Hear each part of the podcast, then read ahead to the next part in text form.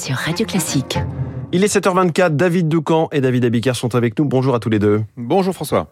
L'info politique avec vous, David Doucan du Parisien. Hier, Emmanuel Macron était en déplacement dans le Doubs et dans le Jura. Le déroulé de sa journée permet de comprendre sa stratégie politique. Oui, absolument. Les chaînes d'information ont naturellement eu le réflexe de couper l'écran en deux. D'un côté, le marché de Dole dans le Jura, euh, soleil radieux, Emmanuel Macron au milieu des gens. Il est interrogé durement, mais respectueusement. Il y a eu cet ancien leader des Gilets jaunes qui ne laissait pas répondre le président, mais c'était l'exception. Pour le reste, euh, presque une heure durant, le dialogue s'est instauré et avec lui le travail de pédagogie qu'Emmanuel Macron juge indispensable euh, pour retisser le lien avec les Français. Il est venu sans prévenir, euh, visite surprise pour ne pas laisser euh, ses adversaires organiser la bronca. Allons justement de l'autre côté de l'écran maintenant, nous sommes aux alentours du château de Joux, dans le Doubs, destination connue depuis plusieurs jours. Le président vient ici célébrer le 175e anniversaire de l'abolition de l'esclavage et rendre hommage à Toussaint Louverture.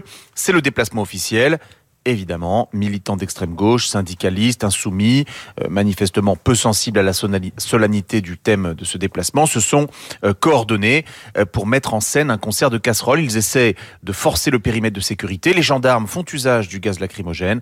Le contraste entre les deux moitiés de l'écran est saisissant.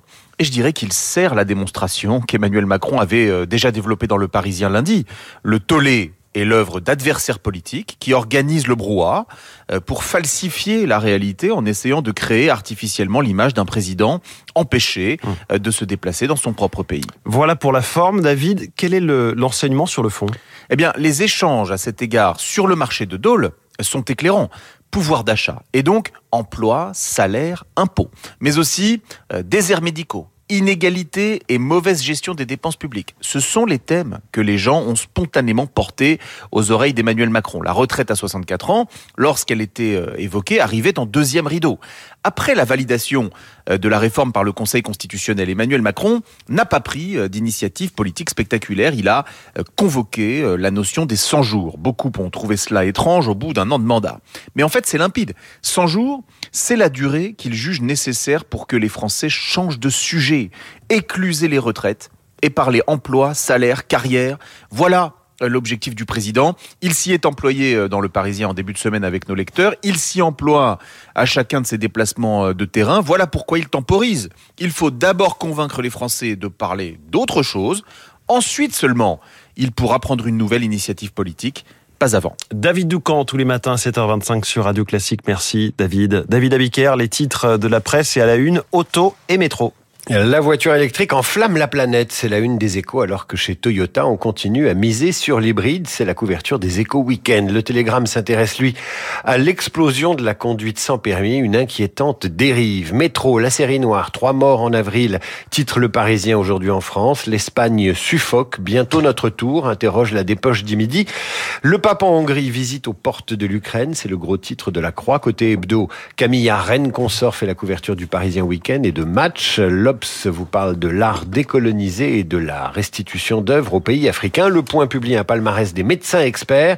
L'Express annonce la chute de Mélenchon. Enfin, le Figaro Magazine évoque l'audiovisuel public et la tentation de la pensée unique. Merci David Abiker. Vous revenez à 8h30 pour la revue de presse. Il est 7h28. Bonjour Renaud Blanc. Bonjour François. La matinale de Radio Classique continue avec vous jusqu'à 9h. Quel est le programme Alors, premier invité de ce 7h39, Hermeline Malherbe, présidente du conseil départemental des Pyrénées-Orientales. Les Pyrénées-Orientales en souffrance, sécheresse, manque d'eau, incendie, mais aussi agriculture et tourisme. Le cri d'alarme d'Hermeline Malherbe. Juste après le journal de Charles Bonner, 8h05. Nous serons en ligne avec euh, Jérôme Chapuis, euh, directeur de la rédaction de la Croix pour évoquer le déplacement du pape François en Hongrie. Un déplacement qui suscite beaucoup d'interrogations. Jérôme Chapuis dans le journal de Julie Drouin. 8h15, un rendez-vous assez exceptionnel sur notre antenne. Robert Badinter, ancien garde des Sceaux et ex-président du Conseil constitutionnel, nous parlera de son nouveau livre, Vladimir Poutine, l'accusation, paru chez Fayard. Robert Badinter et son nouveau combat, un procès organisé par un tribunal international pour juger Poutine. Robert Badinter et la guerre en Europe. Rendez-vous à ne pas manquer dans trois quarts d'heure. Vous n'oubliez pas, Esprit Libre avec comme tous les vendredis Cécile Cornudet et Jean-Marie Colombani, Esprit Libre, juste après la revue de presse de David. Mais tout de suite...